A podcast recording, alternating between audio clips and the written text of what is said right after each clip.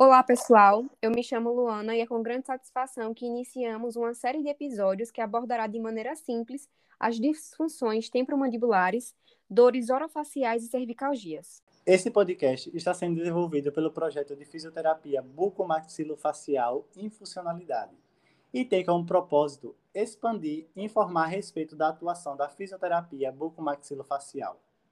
Eu me chamo Alisson e somos estudantes de fisioterapia da Universidade Federal Sergipe, Campus Lagarto. No episódio de hoje, iremos apresentar a coluna cervical e articulação temporomandibular, ou ATM.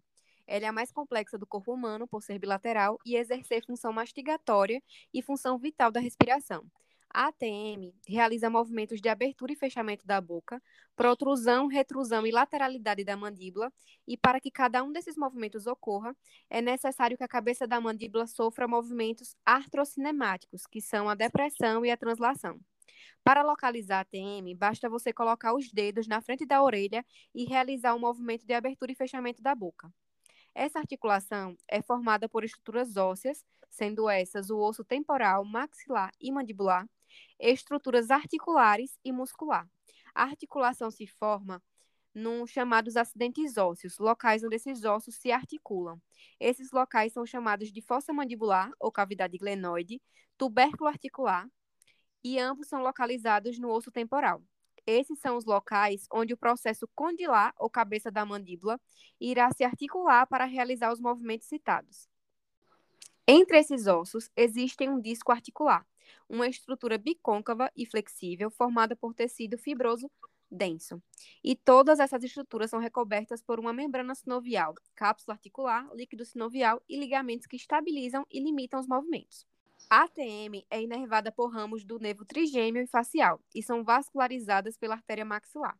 Os movimentos mandibulares não ocorrem de maneira isolada. Eles exigem uma combinação complexa de atividade muscular para estabilizar e propiciar esses movimentos. Os músculos dessa região são temporal, masseter, pterigoideu lateral, pterigoideu medial e os supraioideus. Coluna cervical.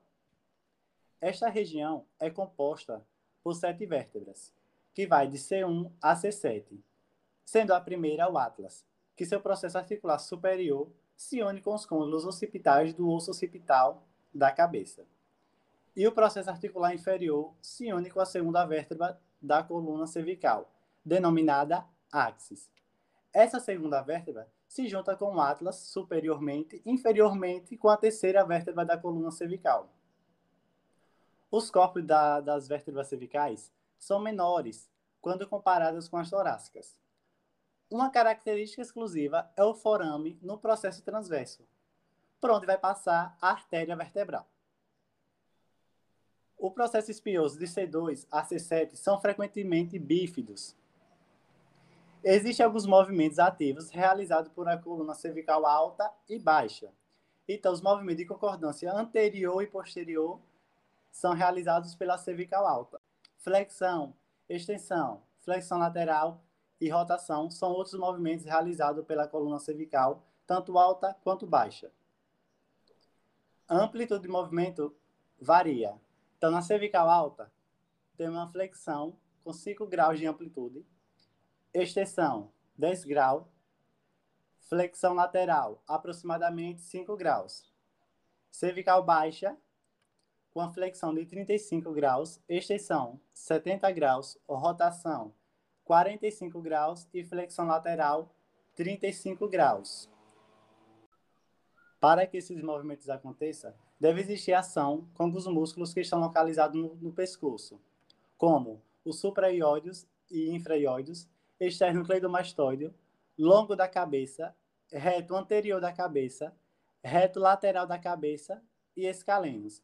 Além destes, o músculo trapézio, rotadores curtos e longos, e músculo esplênio da cabeça e do, do pescoço.